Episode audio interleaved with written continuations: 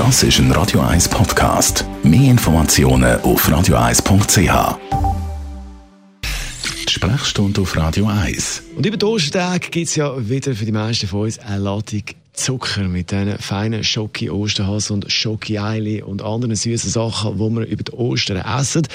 Wir wollen jetzt ja keine Spassbremse sein, aber man weiß es natürlich, wir wissen es ja alle, zu viel Zucker ist definitiv nicht gesund. Merlin Guggenheim, Radio 1 Arzt, wir reden beim Zucker auch von einer Volksdroge. Warum ist der Zucker so ein Problem? Das Problem am Zucker ist, dass er äh, eigentlich ungesund ist, obwohl er sehr fein ist. Wir haben Zucker wahnsinnig gern. Das ist ja so. Das ist etwas, was wir im Menschwerden, also während der Revolution mitbekommen haben. Bereits unsere Urvorfahren haben gewusst, was süß ist, ist in der Regel nicht giftig. Das ist mal Nummer eins. Und Nummer zwei, schmeckt fein und hat viel Energie. Schon das kleinste Baby, das nicht weiß, was was ist, äh, steht auf Zucker, weil Zucker halt einfach etwas ist, wo, wo uns glücklich macht am Ende des Tages. Die Konsequenzen am Zuckerkonsum sind aber eigentlich katastrophal, wenn er übermäßig ist. Wir nehmen längst mehr zu uns, als wir brauchen, um unsere Grundenergielevel ein bisschen zu steigern. Das ist Übergewicht und das sind Volkskrankheiten, dann wie Diabetes, wie Bluthochdruck und so weiter. Macht Zucker abhängig oder meinen wir das einfach?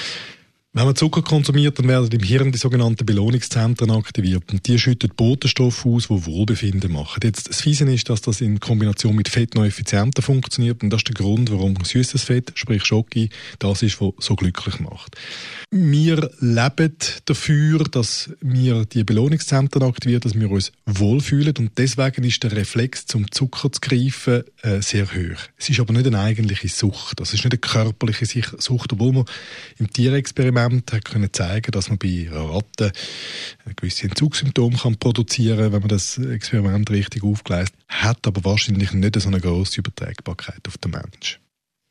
Jetzt, was ja auch das Problem ist, dass überall Zucker eigentlich drin ist. Das kann ja auch Fruchtzucker sein, oder? Die Säftchen, wo man meint, das ist gesund, da hat ja relativ viel Zucker dann schlussendlich drin. Was sind Alternativen? Da gibt es keine ganz befriedigende Antwort. Der Fruchtzucker ist nicht gesund, das muss man klar sagen. Auch der macht dick und ein Haufen Probleme. Dann kommt noch dazu, dass das Belohnungszentrum gleich aktiviert wie der sage jetzt der richtige Zucker und macht nicht einmal so glücklich beim Essen. Also von dem her ist es so, dass man eigentlich sollte probieren, dem Zucker in Übermaß aus dem Weg zu gehen. Man sollte Süßgetränke meiden. Ähm, man sollte auch nicht gedankenlos alles mit künstlichem Süßstoff ersetzen. Es gibt wahrscheinlich nicht sehr viel gesunde Süßstoff. Stevia ist schlicht eine Ausnahme. Den ganzen Rest würde ich persönlich eher meiden. Ich halte die für ungesund. Und unter dem Strich sind von Ernährungsexperten empfohlene alternative Süßungsmittel wie äh, Agave, Dicksaft und Honig und so weiter am Ende vom Tag auch nur Zucker. Also es gibt eigentlich nur Maßhalten und im Zweifelsfall Enthaltsamkeit. Das unser Radio 1 Arzt Merlin Guggenheim aber über Ostern ein Schokihas sollte ja drin liegen.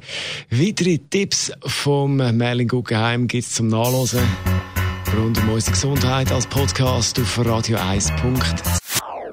Das ist ein Radio 1 Podcast. Mehr Informationen auf radio1.ch.